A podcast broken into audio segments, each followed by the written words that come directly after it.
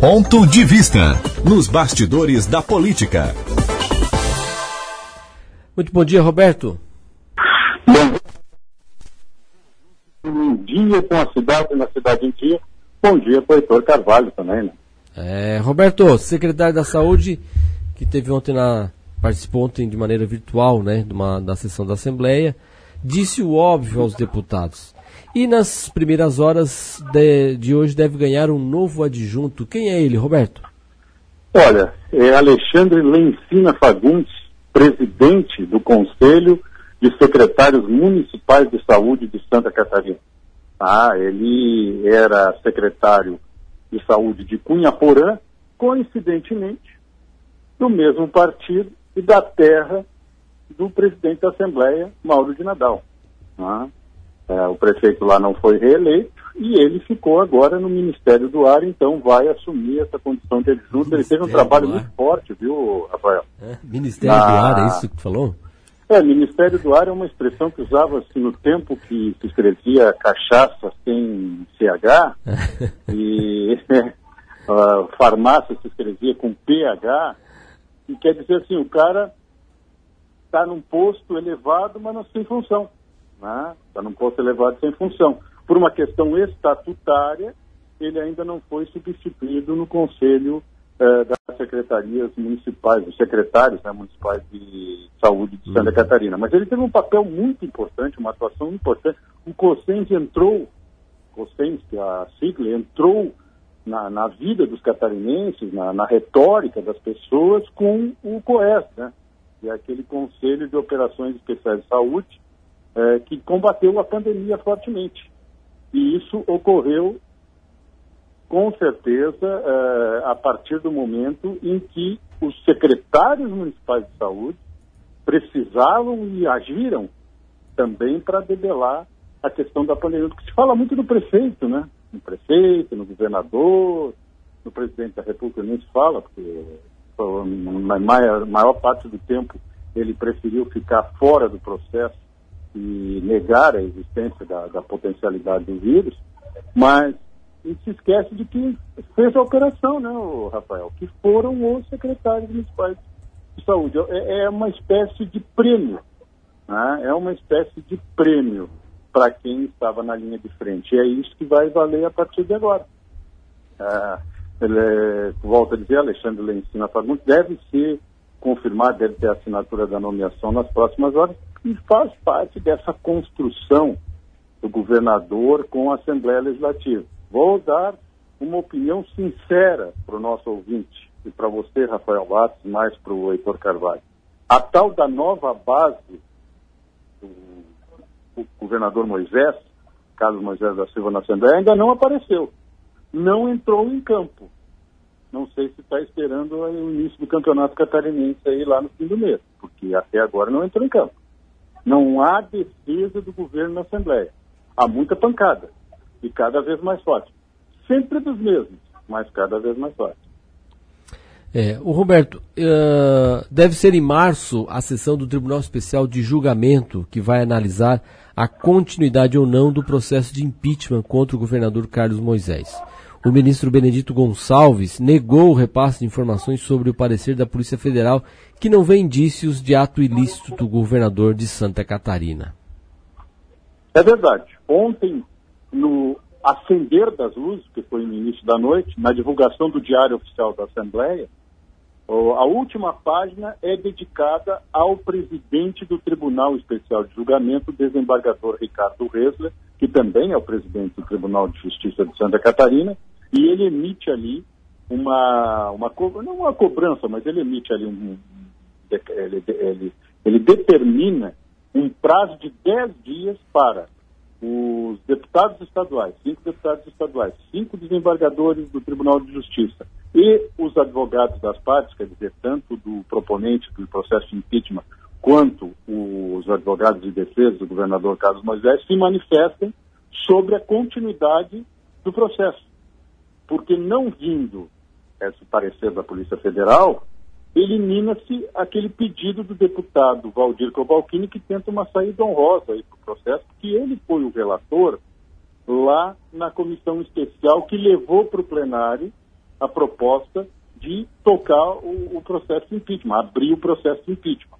E agora ele fica na seguinte situação: a coisa ficou morna demais, ficou ruim demais, não tem uma definição. A Polícia Federal diz que o governador não cometeu o ilícito, que não há indícios que ele tenha cometido, e o Ministério Público Estadual de Santa Catarina mandou arquivar o, o processo contra o Moisés, porque não tem prova contra o governador.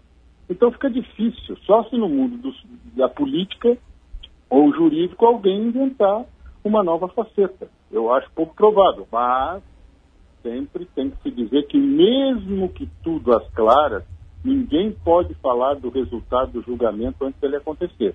E o que, que vai ser analisado em março? Provavelmente, ou no dia, vou até, vou até arriscar os, os dias, ou no dia 8, que é uma segunda-feira, ou no dia 12, que é uma sexta, ou no dia 15, que é uma segunda, ou no dia 19, que é uma sexta, deve ser feita uma nova sessão do Tribunal Especial de Julgamento para aí sim decidir se vai ter continuidade ou não o segundo processo de impeachment contra o governador. Se caso for positiva essa decisão dos desembargadores e dos deputados, Carlos Moisés é afastado por 180 dias, assume a vice-governadora, porque ela está fora desse segundo processo, ela foi retirada desse segundo processo, não consta nem no relatório no Cobalcini, na comissão especial, não foi aprovada em plenário, ela está isenta. E aí nós teremos aqueles outros momentos de, turbi, de, de turbilhão de paixões, né? Mas é bem provável que esteja o contrário. Seja até pedido o arquivamento do processo, que ele não ande, porque até agora, a abertura do processo de impeachment. Ainda não há o julgamento do processo de impeachment e nessa sessão se pode decidir se ele continua ou não.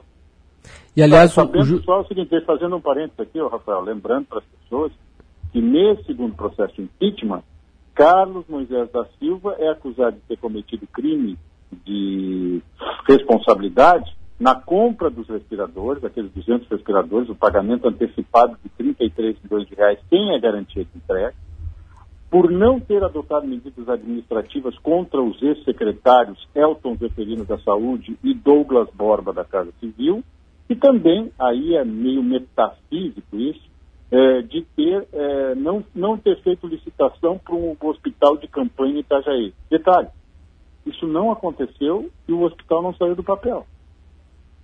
Quer dizer, até fizeram o processo lá, uma entidade, mas não saiu do papel, não, o governo sustou a, a ação, revogou a licitação. Então não se sabe por que você vai cobrar de alguém alguma coisa que não é um ato jurídico perfeito. Né? Só no mundo da política, né? Não é. no mundo da, das leis. Ô Roberto, teve uma informação aí no final da tarde, de, da noite de ontem, agora início dessa manhã, do, da indisponibilidade de bens aí de uma série de pessoas de, uh, uh, num processo é, ligado a Celeste. O Judiciário tem trabalhado bastante. É, o Judiciário tem trabalhado bastante nesses. É, esses, entre os nomes estão o do Miguel Ximenes, ex-prefeito Tubarão, e do ex-governador Eduardo Pinho Moreira. Isso deve repercutir hoje também? É, com certeza. Só que é requentar assunto velho. Nós estamos falando daquele famoso escândalo da Monreal. A Monreal foi uma empresa contratada, a Monreal é uma empresa mineira, que foi contratada para executar dívidas de quem não paga Celeste. Ou seja, ela foi contratada para cobrar dívidas de uh, gente graúda, não só do, do, do, do, bolo da população, teve muita gente graúda. E o que, desde a época, se levanta é que foi assinado um contrato de 50 milhões de reais à época, isso lá entre 2007 e 2008, foi assinado esse contrato e que era irregular, que não podia, é, e que houve favorecimento, que houve entrega de propina. Não se provou nada no mundo criminal, viu, Rafael?